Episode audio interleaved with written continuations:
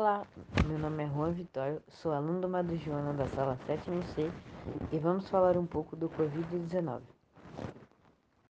Saúde física na pandemia. A prática regular de exercícios físicos confere diversos benefícios para a saúde, como a manutenção do peso, da função do coração e da respiração, do controle da diabetes e inclusive para a melhora na imunidade mostrando ser muito importante no momento que estamos vivendo, para tantas pessoas devem fazer pelo menos 150 minutos de exercícios moderados por semana. Aqueles que você aumenta a respiração um pouco e tem mais dificuldade de falar ao realizar.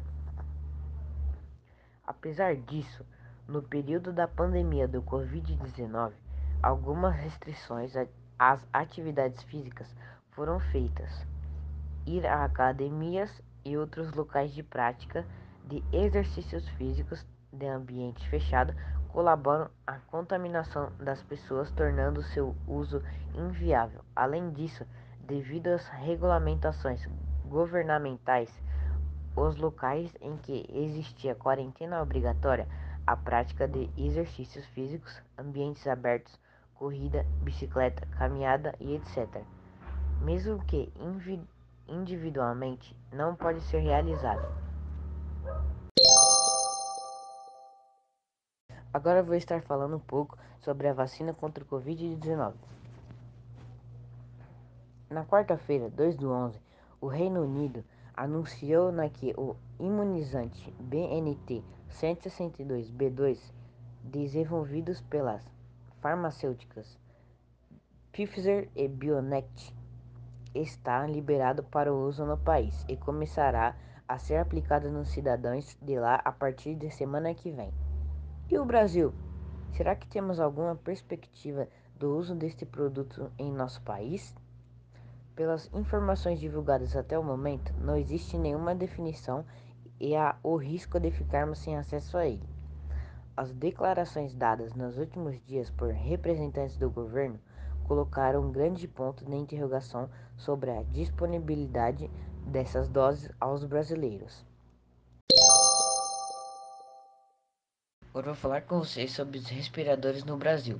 O respirador é a peça-chave no tratamento da Covid-19 e seu alto custo dificulta o acesso pelos hospitais públicos.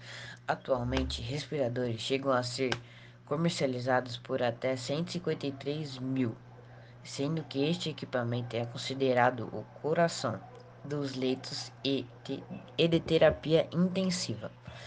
O vírus penetra as vias respiratórias superiores, se aloja em uma célula de mucosa e a partir disso ele consegue se multiplicar e infectar pessoas.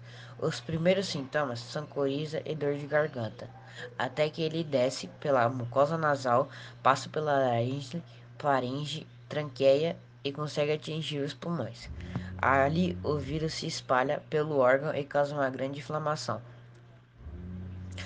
dificultando a respiração. O respirador entra como maneira de forçar a troca gasosa. A decisão sobre o paciente, qual paciente vai ter acesso aos respiradores ou, ou, ou os ventiladores é uma questão bioética que os médicos vem enfrentando diariamente, uma vez que não há equipamento disponível para todos. De acordo com o Ministério da Saúde, o Brasil conta com 68 mil respiradores para toda a população. O desafio da indústria é conseguir produzir aparelhos a baixo custo, e é, e é exatamente isso que vem fazendo uma empresa de Belo Horizonte, Minas Gerais. O respirador desenvolvido por uma equipe de 40 profissionais da Tacom empresa de engenharia brasileira pode custar até 85% mais barato do que o importado. Olá, meu nome é Miguel Luiz Marques, sou aluno do Madre Joana da sala 7C e hoje vamos falar como você pode se prevenir contra o Covid-19. Lavando as suas mãos com frequência, use sabão, água ou álcool em gel, mantenha uma distância segura de pessoas que estiverem tossindo ou espirrando, Use máscara quando não for possível manter o distanciamento físico. Não toque nos olhos, no nariz ou na boca.